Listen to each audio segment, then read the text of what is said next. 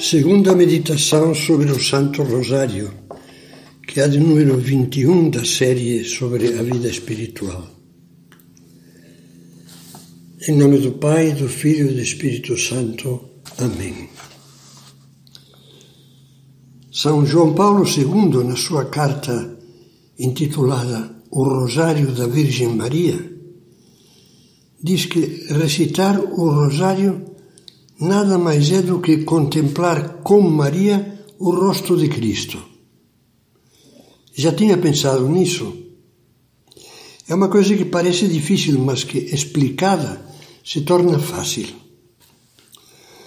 Todos os que rezam o terço, depois de fazer o sinal da cruz e algumas, algumas breves orações iniciais que se encontram nos folhetos ou livros de orações a que antes me referia, Costumo começar dizendo, por exemplo, os mistérios que hoje vamos contemplar são os mistérios da dor.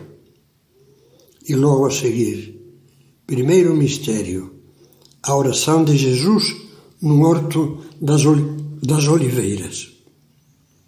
Só depois disso, depois disso é que se reza o Pai Nosso, as dez Ave Marias e um Glória ao Pai dizemos vamos contemplar, os mistérios que vamos contemplar.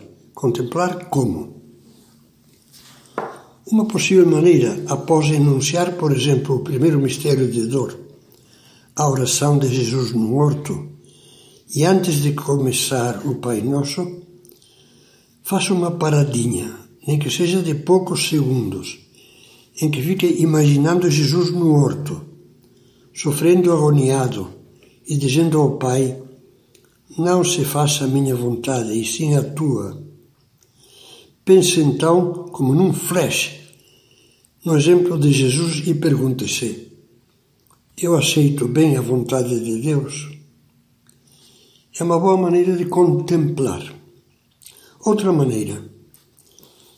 Há pessoas que entram na cena como mais um personagem no caso citado, ficam imaginando a si mesmos ao lado de Jesus no horto.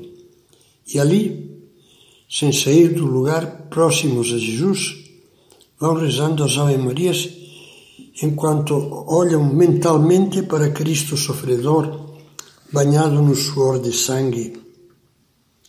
Pensam, por exemplo, como são pequenas as minhas penas comparadas com as de Jesus por causa dos nossos pecados. E pede então a Maria que nos ajude a aceitá-las com mais fé e mais amor. Se naquele dia estamos abatidos por uma dor, rezar esses mistérios do Rosário com o desejo de achar conforto junto de Jesus que sofre e sofrermos junto com Ele. São José Maria fazia assim. Por exemplo, meditando, como explica no seu livro Santo Rosário, o quinto mistério de gozo, Jesus perdido e achado no templo, imaginava-se acompanhando com lágrimas a Maria e José na sua procura ansiosa pelo menino. Sentia pena pelas vezes em que o perdi por minha culpa e não clamei, e suplicava: Jesus, que eu nunca mais te perca. De modo semelhante, acompanhando no terceiro mistério de dor Jesus coroado de espinhos, perguntava-se: Tu e eu não teremos voltado a coroá-lo de espinhos? E exclamava: Nunca mais, Jesus, nunca mais. Quero mencionar ainda outro meio de facilitar esta breve contemplação.